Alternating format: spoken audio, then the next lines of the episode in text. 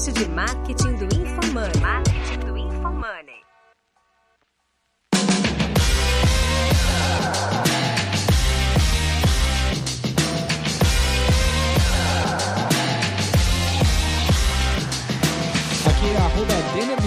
A minha expectativa para o podcast de hoje é questionar para ver se é real esse resultado aí. Aqui é arroba Guilherme, underline Lippert, e minha expectativa é poder ver se eu consigo descobrir mais alguma coisa nesse processo para otimizar ainda mais esses resultados. Aqui é arroba João Vitor e minha expectativa para esse episódio é eu entender melhor esse case de usar a internet para vender ao invés de vender na internet.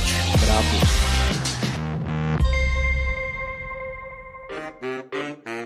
Neste episódio de Roy Hunters, a discussão foi sobre um case da V4. Você vai entender como uma rede varejista atingiu o retorno de 25 vezes o investimento de mídia. Durante a conversa, Denner, Guilherme e João Vitor revelam três elementos importantes para empresas que vivem queda de resultados apliquem para vender mais através da internet.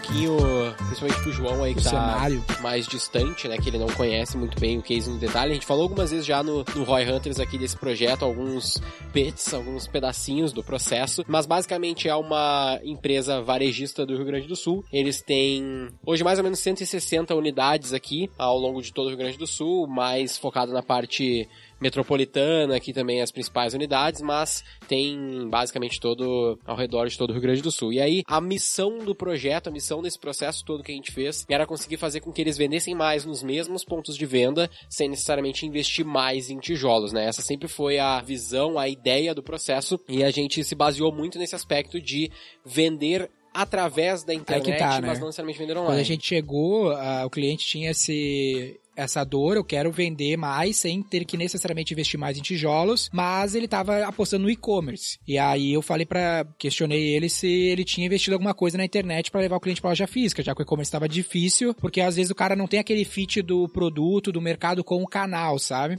Que era o caso que estava acontecendo ali, não, não era competitivo Ele no nunca tinha e-commerce. dado lucro no e-commerce, né? É, não era competitivo igual a, o Magazine Luiza consegue ser naquela categoria. Já nas lojas físicas ele era, tinha crediário, tinha outras variáveis. Eu perguntei, quanto que a gente tá investindo no digital para levar o cliente pro físico? Ele, nada. E aí a gente começou a implementar um processo de levar o cliente pro PDV. Assim, nesse caso, o que eu acho que é legal é que é meio que. A gente já falou aqui várias vezes, mas no varejo físico, cara. Pra mim, onde você melhor exemplifica aquele conceito, né? De parar de tentar vender na internet e começar a usar a internet pra vender. Não é porque você pode criar um e-commerce e você é um varejo que necessariamente você tem que ter um e-commerce e vender via e-commerce. E o fato de você não vender via e-commerce não significa que você não vai usar a internet pra gerar resultado. Então, assim, essa confusão de que se você tá na internet é pra vender na internet. Eu acho que atrapalha, assim, muito, mas muito mesmo, porque é a conexão que a galera faz. Não, se eu quero vender offline, eu vou fazer mídia offline, se eu quero vender online, eu vou fazer mídia online, se eu faço mídia online, é pra vender online. E não é assim que funciona. Aqui no G4 mesmo, a gente vai fazer mídia offline pra vender online agora. Ter essa diferenciação, o Alfredo é- é- foi a primeira pessoa que eu ouvi falando isso, né? Mas o Denner agora tem falado bastante também, é, cara, é, pra mim é melhor, esse case ele é muito bom pra galera entender de uma vez por todas. Não é vender na internet, mas sim através da internet. E o maior drama aqui, ó, a maior oportunidade é que esses varejistas físicos, pensa esse cara, 160 lojas, mil vendedores. Tem muito capital subutilizado, sabe? Por exemplo, vendedor em loja física, cara, 70% do tempo do cara ele não tá vendendo. E aí esse era um outro questionamento. Pô, o que esse vendedor tá fazendo quando ele não tá na vez, né? Quando ele não tá na fila ali pra atender o cliente? Vamos gerar lead pra esse cara, vamos dar trabalho, tem que estar 24 horas vendendo. E aí foi mais um dos pontos que a gente bateu, que a gente tinha uma oportunidade na mesa ali de otimização, sabe? Antes de tentar necessariamente ir pro e-commerce. É, e aí a intenção, assim, do processo na prática era conseguir, então, fazer essas vendas no ponto de venda, e aí a gente montou, já falando da estratégia propriamente dita, a ideia era o que? Era fazer, basicamente, o marketing local de cada uma das 160 unidades. Então a gente literalmente começou a estruturar um processo onde a gente fazia um atendimento direto para o gerente. Então essa rede em específico ela não tem franquias, ela tem unidades que são todas próprias, 100% própria. Então o que a gente tem ali de contato de, vamos dizer assim, o head da unidade é o gerente. É o gerente da unidade, os seus vendedores, o time de crediário, etc. Então basicamente a gente atende diariamente o gerente Então, falando do atendimento propriamente dito, a gente atende também semanalmente o próprio time dos regionais, que eles têm ali oito regionais, basicamente, que são o grupo de lojas de uma determinada região do Rio Grande do Sul, nesse caso, e a gente também atende quinzenalmente a liderança do projeto lá, que é o basicamente o dono, vamos dizer assim, do, da empresa. Então tem esses três níveis de atendimento, que é basicamente. Eu acho que o resumo da ópera disso aqui, só pra não ficar tão no detalhe que é indiferente, é que a gente é super high touch com a galera da ponta. Esse é o insight. Pra, determinante pro projeto foi estar em contato com a galera da ponta. Seja o regional, seja o gerente, seja o vendedor, para ele estar tá bem integrado com o que a gente tá fazendo. Porque às vezes o marqueteiro, ele tá lá na matriz, distante, e o vendedor tá lá no chão da loja e a parada que ele tá bolando de ação de marketing não conecta com a realidade do PDV, né? E eu acho que tem uma outra coisa aí, cara, que pelo menos a minha experiência, né? Quando você tem essa integração entre online e offline, e geralmente quem vem do mundo mais offline, de mercados mais tradicionais, essa galera tem uma resistência grande a fazer muitas das coisas que para quem já nasceu digital são naturais. E aí se você tá Exato. tá longe, o que que essa galera vai ficar? Vai ficar reclamando, vai falar, pô, não tá funcionando, não sei o que, não sei o que, não sei o que. fazer panfleto. Quando você tá perto, você consegue conversar, entender a dor, negociar. Então, assim, nem nem tanto pela estratégia. Cara, você pode conseguir bolar uma estratégia perfeita sem falar com a galera da ponta. Implementar, eu acho que é impossível. Não vejo um cenário onde você consegue implementar uma estratégia de conexão, um omnichannel, assim, online, offline, sendo conectados, no varejo mais tradicional, sem estar próximo com a galera da ponta que vai realmente operar e atuar na parte física do rolê. É isso aí. tem que envolver os stakeholders corretos. Então, o que eu tava falando ali desses três níveis é porque a gente envolve todos os stakeholders. Tanto a ponta lá da loja, que é o gerente, quanto o time mais executivo possível ali, mais importante na cadeia também para montar, reportar para esse cara, mas também estrategicamente ver o que, que ele tá precisando, qual que é o foco, qual é a ideia do direcionamento da companhia. É. Né? Porque Uma também da- não adianta só ficar com a ponta, que às vezes eu não tô olhando pro todo corretamente. E uma das primeiras coisas que a gente fez quando começou esse projeto, lá no início de 2020, foi fazer um treinamento com os caras sobre marketing digital. Que a gente queria com os caras da ponta. A gente queria que os gerentes das lojas entendessem como as ferramentas digitais poderiam potencializar as vendas da sua loja. Porque ninguém mais interessado do que o gerente da loja em te fortalecer aquela loja. Porque uma dinâmica desse projeto, mesmo sendo 160 lojas, a gente tratava, tinha uma equipe, tem uma equipe grande nesse projeto, a gente trata cada loja como se fosse um cliente, um projeto. A gente tem que fazer aquela loja crescer. E esse é um lance que é difícil se manter quando as redes de lojas crescem, né? Porque daí entra, tudo vira número, a venda é meio média, o cara não vai granular e ver qual é o problema de cada uma das lojas. E no varejo, que tem grande mix de produto, cada loja é uma realidade. Às vezes o cara tem capilaridade, que nem a Aramis, que a gente tem um projeto com Aramis, que tem capilaridade nacional. Então tem loja em Porto Alegre e loja em Fortaleza. São climas diferentes, estão vendendo mix de produtos, às vezes, muito distintos, estoques diferentes. Então tu tem que fazer um marketing mais adaptado para as locations, né? Mais bottom-up que a gente fala. Isso depois fez toda a diferença no uso dos gerentes e aí os vendedores na produção do conteúdo também, pra, que é um dos primeiros pontos que fez a diferença nessa campanha aí, né, Gui? É, que no fim das contas o eu primeiro. Só levantar aqui uma bola que além de conteúdo, eu Fala vi aí. naquele case do Facebook que saiu falando, né? Aliás, parabéns por ter feito um negócio foda bastante pro Facebook publicar. Mas o que eu achei legal foi, cara, eu não vi os conteúdos. Eu vi que o Facebook fala que tem muita produção de conteúdo, mas as peças de criativos que eles usaram pra ilustrar foram as paradas, assim, completamente fora do normal. Foi tipo, cara, foi quase que. Assim, não, não foi exatamente isso, não me leve a mal, mas me lembrou muito mais uma propaganda do Dolinho do que uma propaganda de uma empresa Da mais. de uma magazine. Exato, saca? Mas essa era a ideia, cara. Essa era a ideia. Era a gente personificar o conteúdo para a audiência daquela loja. E aí, quem mais se conecta com o perfil de cliente da loja é o gerente. É o cara que tá lá, que fala com o mesmo sotaque, que tem o mesmo biotipo, que tem o mesmo estilo. Então a gente deu toda essa autonomia. Tem um pouco de gestão libertária na jogada. Dá autonomia pra ponta produzir o conteúdo e, e sair do campo da publicidade. Eles têm a publicidade super bem tocado pela Fábio, lá diretora de marketing institucional e tudo mais. Só que ali a ideia era o quê? Na rede social, que era o principal canal, né? Nesse projeto a gente gastou até agora mais de 2 milhões em Facebook. A ideia era, pô, social, Facebook. Eu não quero fazer publicidade, porque publicidade ela é muito ignorável. A gente falou disso no nosso episódio sobre publicidade, lá sobre anúncios, do lance de tu ser transgressor, né? De tu chamar a atenção dentro de um canal que tá todo mundo acostumado a ver uma coisa. Então, se o cara tá rodando stories e vai aparecer uma publicidade, ele já tem um instinto de pular, porque, puta, é publicidade, tem design bonito. Agora ele vê o cara saindo de dentro da geladeira da loja, o cara, eita, presta atenção. E aí, isso mudou muito o CTR e, por consequência, as vendas ali que a gente conseguiu gerar no PDV. E esse negócio da produção de conteúdo específica, assim, por unidade, sendo bem libertário, é um negócio que eu devo viver numa bolha muito fodida, velho. Porque eu não vejo outro caminho pra esse tipo de projeto, sabe? Tipo, meu, tem que ser a loja, tem que ser o gerente, por mais, vamos dizer assim, zero à esquerda do digital que o cara seja, porque, tipo, tem todos os níveis de gerente nessa empresa. Tem o gerente, cara, que ele é relativamente novo, puta, usa o TikTok pra caralho e tal, manja pra cacete. E tem o gerente que tem 58 anos e o cara não, não só sabe usar Whats, tá ligado? Tipo, não manja nada, não usa Face, não usa o Insta, nem tem conta nessas bagulho direito. Então, tipo, pra ele foi uma revolução, assim, começar do zero e ele faz uns vídeos muito diferentes e tal. Mas, tipo assim, eu devo, o que eu ia falar que eu devo ver numa bolha é que, tipo, quando a gente vai pra outras marcas, Tipo, os caras têm muito, muito medo de fazer qualquer coisa assim. Tipo, não pode, é estritamente proibido. É porque tu é formado na faculdade de publicidade pra não fazer isso. Caralho, mas não pode, não... Ah, Eu, eu porque vou não até entrar na faculdade de discussão. publicidade, né, cara? Eu não estudei, não estudei, cara, não, não fui. Mas, Foi tipo... doutri- Tu não foi doutrinado nessa escola aí, tem uma mas é doutrinação. É, tão pequeno, tá ligado? Porque quando tu vai ver o, o quanto que impacta esses vídeos, tipo, o alcance é ínfimo. E que, que tá, cara, esse é o, o grande ponto, é entender muito como é que tá a cabeça do cara do outro lado. Imagina, sei lá, uma empresa com 30 anos de tradição, 30 anos de história, sempre super séria, não sei o que, nunca se envolveu com nada. Aí o cara vê toda hora na internet alguém fazendo alguma merda, ele zoando, alguém sendo cancelado, alguma marca, aí, aí você chega e propõe ele fazer algo diferente. Na cabeça do cara, ele não vai pensar, porra, mano, o risco é ridiculamente baixo, o upside é alto. Ele vai falar, caralho, imagina se eu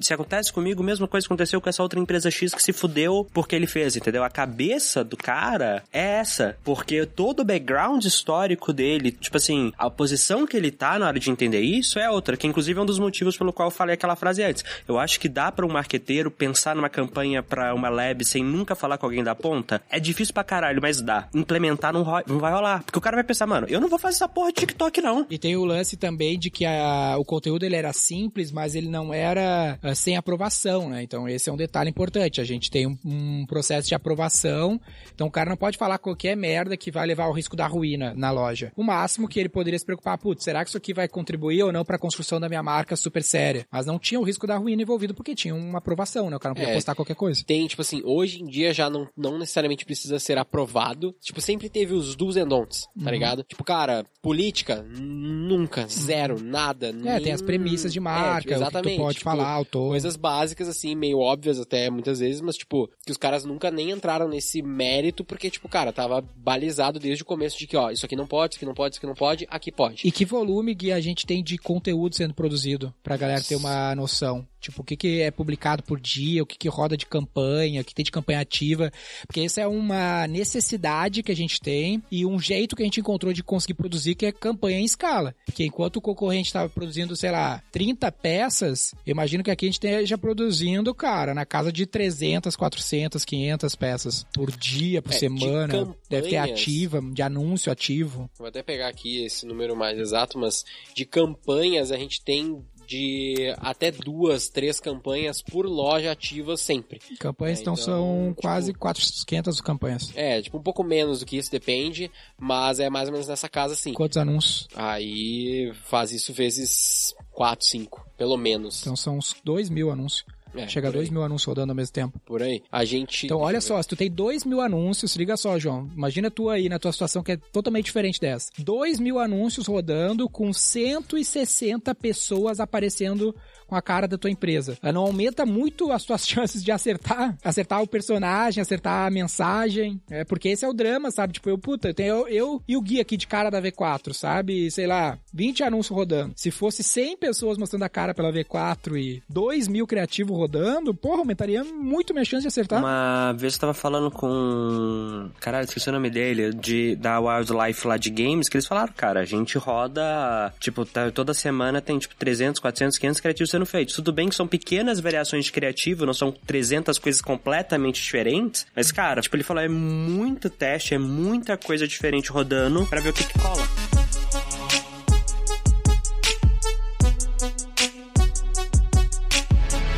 Tem um, um ponto legal, assim, pra galera que tá ouvindo como que funciona essa estrutura de campanhas. A gente tem uma parte das campanhas que ela é feita pelos gerentes Então eles fazem ali as postagens e eles impulsionam. Tipo, basicamente é isso que eles fazem mesmo. Eles fazem as postagens, eles têm uma verba e eles colocam esse dinheiro nas postagens do jeito que eles quiserem. Pra a gente engajamento ao conteúdo. Exatamente. E aí tem uma outra parte da verba que normalmente é a maior. No mínimo é 50-50, mas a gente tá indo pra esse lado mais de focar essa verba pro lado da V4, que a gente foca mais nas campanhas que vão monetizar propriamente dito. É bem a balança da aquisição monetização, então os gerentes produzem o conteúdo e impulsionam com 50% da verba no máximo. E aí isso aumenta o engajamento com o conteúdo da página. Aí vem uma campanha de monetização, que é operado mais centralizado, para gerar mensagem no WhatsApp pra loja. Esse Exatamente. público Do lado da V4, já falei mais ou menos os números, olha só os números do lado do gerente. A média de postagens por dia no mês de abril foi 320 postagens por dia na rede. na rede. Caralho, mano, você falou 320, olha o gerente, 320 por dia. Eu falei,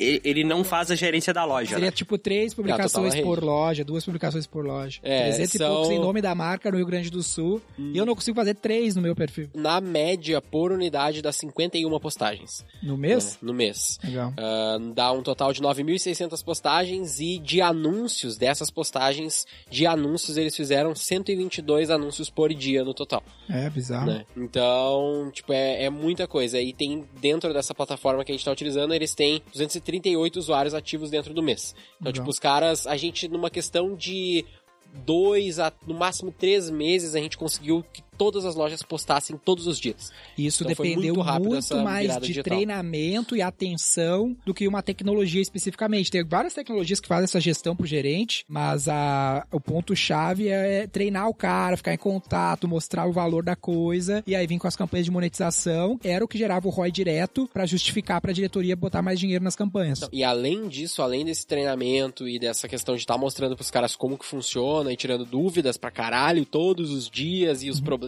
que dão nessas plataformas, que dá vários dias também, um dos principais aspectos de engajamento que a gente viu que funcionou foi a questão da venda. Tipo, cara, a gente em nenhum momento a gente fala ah, qual postagem que engajou mais, qual que tirou mais like, foda-se. A gente olha pra qual a postagem Que ou qual a loja, principalmente, que vendeu mais. Então, tipo, três vezes por semana, até hoje, todas as semanas, a gente bota o ranking na regional Uhum. das lojas que venderam mais até aquele momento do mês. Com as campanhas, né? Com as campanhas, exatamente. Fora e os caras ficam se matando. Tipo, não, porra, eu tenho que É. subir, vou fazer Só mais do conteúdo, canal vou produzir digital. mais. Olha que, que foda esse nível de transformação digital. Fala a tua Exatamente. questão aí, ô João. Cara, o que eu queria entender é, tipo assim, tem algum incentivo pro gerente fazer esse conteúdo além do... Ah, se você fizer, vai te ajudar a sua unidade a vender mais? Tipo, ele ganhou algo extra especificamente por produção ou foi só alinhamento? Cara, se fizer, vai vender mais. É que assim, nesse tipo de loja, o gerente tem algumas autonomias de marketing já, tipo, ah, vitrine, tabloide, carro de som. E aí a gente deu uma nova ferramenta pro cara. Outra missão do cara é impulsionar a venda da loja, a missão do gerente. E a gente falou, meu, aqui tem um canal que a gente vai gerar venda pra ti. E aí ele começou a produzir, e aí vinha essas campanhas de mensagem pro WhatsApp, e ele queria jogar, ele precisava de mais lead no WhatsApp, ele precisa de mais lead no WhatsApp, precisa que mais lead compre. E aí a gente vai alinhando os interesses em cima desses objetivos. O óbvio é a comissão, né? Tipo,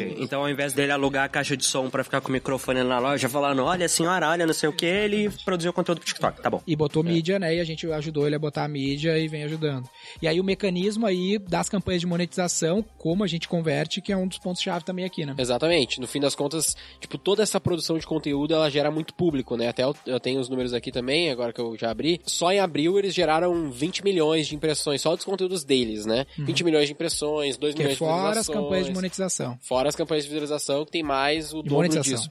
de monetização. É, falou Que tem, perdão, que tem o dobro disso também. Uh, 2 milhões e 300 mil engajamentos e tal. Então tudo isso vira público pra gente, né? E aí a gente esse com as campanhas pra levar o cara pro WhatsApp. Pra levar o cara pro WhatsApp. Que é Cada loja tem um WhatsApp. Cada loja tem WhatsApp, a principal campanha é essa, é campanha de mensagem, objetivo lá do Facebook, o pessoal pergunta, objetivo de mensagem. Como que a gente define a mensa a, o Qual é o ad que a gente vai rodar nessas campanhas? Depende, tipo, tem alguns que a gente vai e olha por loja qual é o anúncio que tem mais engajamento, se tem CTA, aí eu pego esse anúncio e utilizo. Uhum. Não é genérica ou- pra todas as lojas, é personalizado, cada loja tem uma mensagem. Eu tenho os dois. Eu tenho Uhum. os dois e eu vario. Tipo, algumas lojas eu não tenho bons criativos feitos por eles em, naquele determinado momento, naquele determinado mês, não. Tu roda um genérico não ficou legal, eu rodo o genérico da rede. Eu faço criativos também, faço vídeos também. Dependendo do produto que tem na loja. é Exato, videozinho, animação, aquelas pô, tipo, a gente faz isso, tem uma pessoa no time só pra isso, pra fazer mais criativos pra cada loja. Top. Então tem esses dois lados dos criativos, porque, beleza, o institucional sozinho ele não é o melhor, mas o criado só pelo gerente também não. O que é o ideal é eu ter esse mix, né? Ter algumas opções ali pra converter. Assim, aí pensando aqui, vamos lá, Labs, né? 160 unidades, consegue fazer 300 criativos por dia. Então ela tem muita chance de. Ela erra pra caralho, mas tem muita mais chance de acertar e achar algumas coisas que vão bombar pra cacete. Pensa que, cara, eu tenho o meu negócio aqui. Eu tenho a minha lojinha de eletrônico na cidade do interior. O que que eu posso pegar desse case da Labs pra replicar se eu tenho uma unidade pequena numa cidade pequena e eu queria usar o digital? Tem algum aprendizado ou é pra rede mesmo aí? Não, O tem. primeiro aprendizado é esse lance da autonomia e botar a cara na produção do conteúdo. Foi o lance que te chamou a atenção, que tá no case que o Facebook publicou. A gente vai deixar o link aqui na descrição do podcast. E esse mecanismo de conversão, que é as campanhas de WhatsApp. E além disso, é a questão da mensuração que a gente fala. Que Porque... é a segunda parte dessa campanha de WhatsApp. Que é a segunda parte da campanha do WhatsApp. Porque Pensa assim, a acontece. gente faz a campanha lá do Facebook Ads, o anúncio aparece pro fulaninho no feed do Instagram do Facebook, ele clica, ele vai pro WhatsApp da, da respectiva loja, loja. específica. Ali na loja tem uma organização com os Processo. vendedores, né, Pra eles atenderem o lead no WhatsApp e levar o cara pro PDV. Tem algumas maneiras de organizar isso na loja, daí vai depender de cada operação, mas na Labs eles têm ali nas principais que a gente visitou, eles têm um processo que o gerente recebe e depois encaminha pro vendedor específico. A gente já viu algumas lojas que eles têm, tipo, o WhatsApp da loja e fica na mão do vendedor que não tá na vez. Né? Daí o cara vai atendendo, atendendo até chegar a vez Uhum. Exatamente que eu dele falei lá no começo, que 70% do tempo do vendedor é, não na vez. Esse é o caso da Aramis, por exemplo. Uhum. Então, pra eles funciona, pra algumas funciona assim, outras elas também na própria Aramis lá eles fazem desse jeito que eu falei o primeiro jeito, né, que é com o gerente fazendo uma filtragem. E aí tem a mensuração, que é a dor. Tipo, a mensuração é a dor do PDV do Pensa, do como é que eu varejo. vou saber se a minha campanha deu ROI se eu tô levando o cara pra conversar no WhatsApp e comprar no PDV físico? Exato. Como que a gente fez? A gente fez isso da maneira mais idiota possível e que funciona até hoje, que é ter um Google Forms. A gente tem um link do Google Forms, onde tem lá qual é a- um drop-down com as lojas, todas as 160 lojas.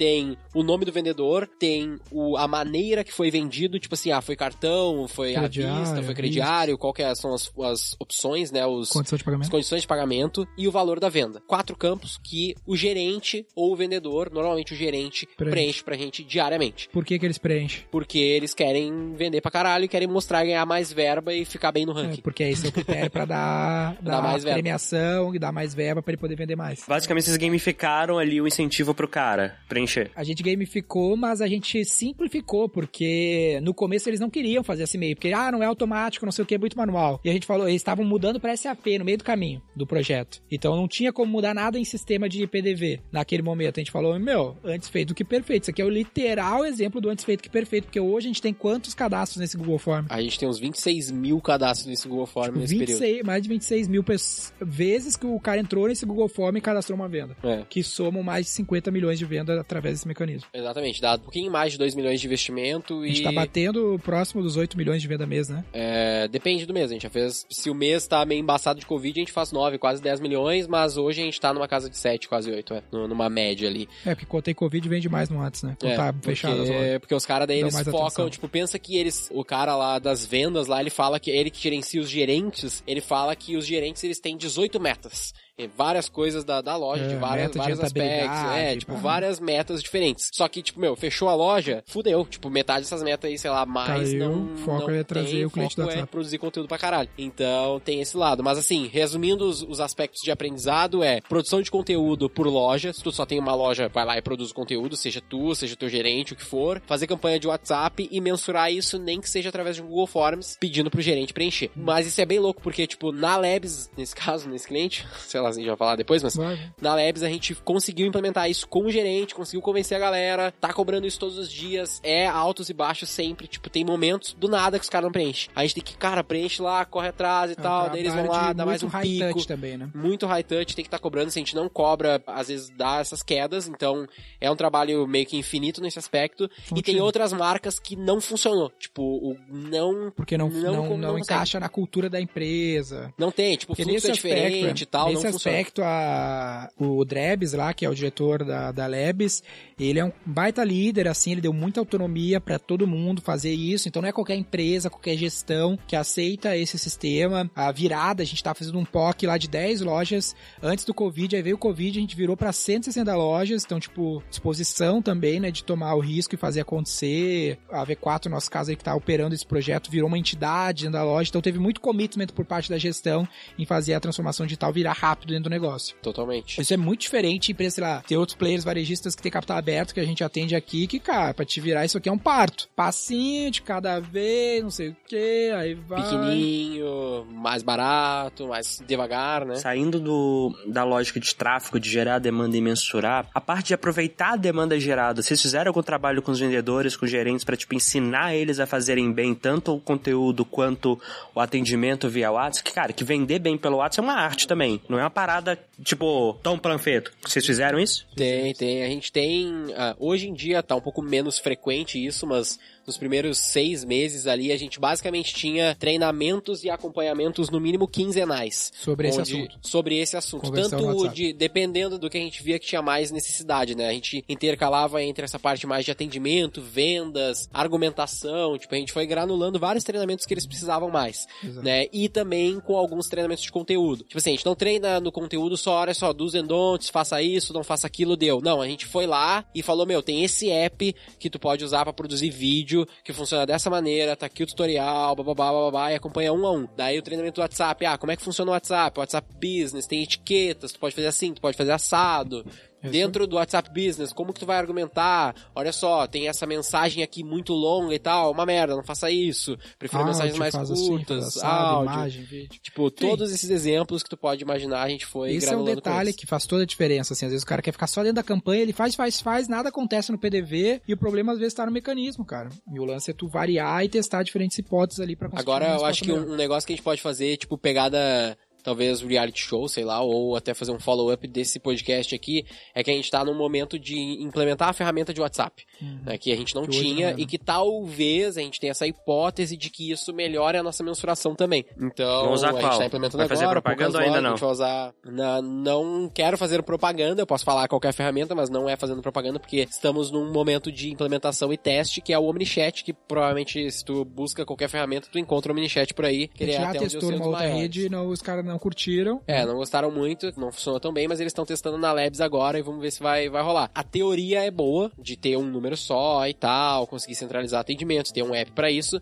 A questão é ver se isso vai nos auxiliar na mensuração, porque como a gente vai ter a conexão direta desse contato com o banco de dados, né, a parte bem chata e técnica, uhum. eu teoricamente consigo mensurar melhor se esse cara comprou ou não. Então essa é a intenção e no futuro a gente pode fazer um episódio sobre isso também. Eu acho que a grande lição desse case, pessoal, é a combinação de diferentes estratégias, né? Pensa que Pô, tu tem, cara, várias formas de fazer tráfego, várias formas de engajar, várias formas de converter, várias formas de reter, e tu pode criar várias intersecções e infinitas combinações. Não só assim, ó, tráfego pro e-commerce, vende e entrega, sabe? Tipo, tem infinitas formas de fazer. Uh, e a gente tá sempre aqui enlouquecendo, experimentando de como fazer novas possibilidades.